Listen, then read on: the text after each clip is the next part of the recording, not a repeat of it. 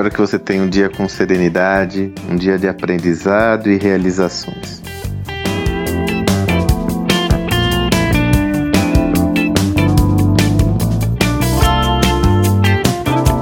Interessante o projeto que nós estamos fazendo sobre liderança. Já comentei aqui com você mais de uma vez. Nós estamos conversando com muitas pessoas. Resolvemos incorporar em nossa obra, nosso próximo projeto, que é sobre a liderança, essa chamada liderança exponencial, o líder do futuro, enfim, chame como você desejar.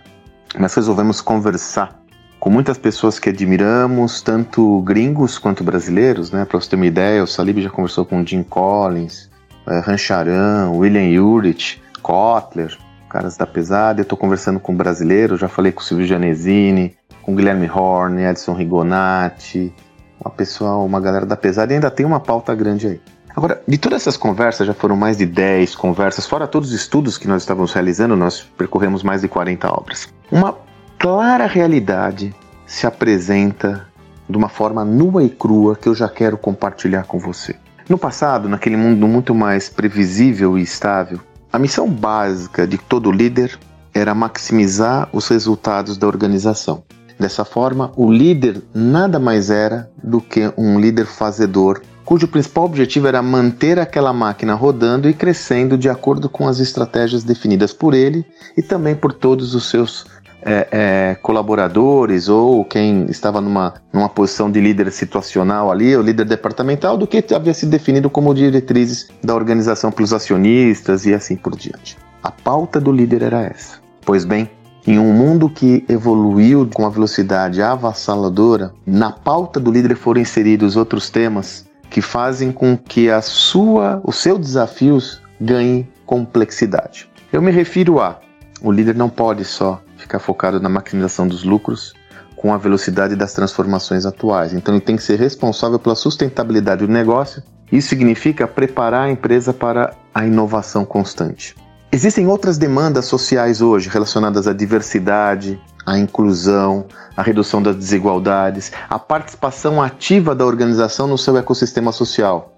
O líder tem que zelar por essa presença da organização de acordo com as demandas da sociedade. A natureza do relacionamento com colaboradores mudou dramaticamente. Toda uma geração de líderes que eu tive a oportunidade de ser um deles e acompanhar toda a evolução na prática, se acostumou com aquele modelo que nós já exploramos por aqui de comando e controle, onde bastava você dar as regras e fazer com que as pessoas obedecessem as suas regras. Dessa relação surgiu até uma, um padrão de comportamento inaceitável nos dias atuais, até do, do, da natureza desse comportamento com as pessoas. Muito autoritário, muitas vezes até rude.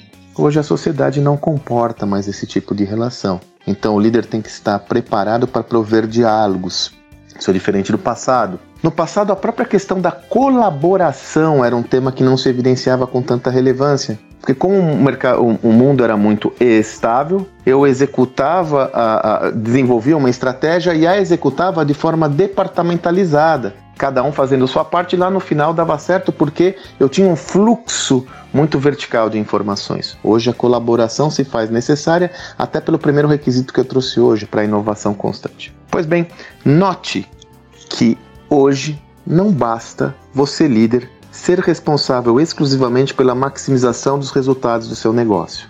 Você deve introjetar na sua pauta outras demandas que vão fazer com que você tenha uma visão muito mais ampla do seu negócio. E para isso é necessário que você se eduque constantemente para absorver esse novo conhecimento tão necessário para esse novo mundo.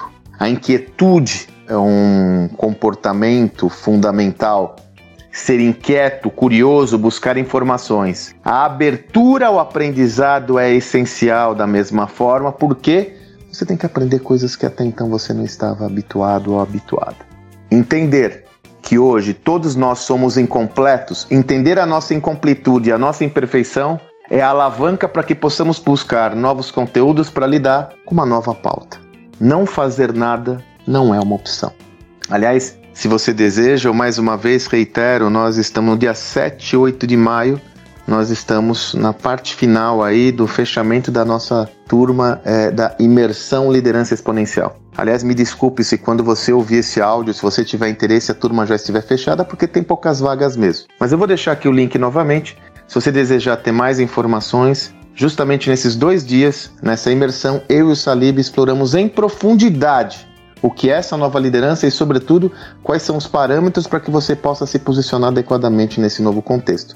Mais uma vez, me desculpe se quando você for nos acessar já não houver mais vagas, mas de qualquer forma fica aqui a referência. Nós estamos dando nossa contribuição antes mesmo de lançar o livro, porque nós entendemos que é fundamental o líder entender essa nova pauta. Se você desejar, será uma honra tê-lo conosco. Espero que você tenha um excelente dia e até amanhã.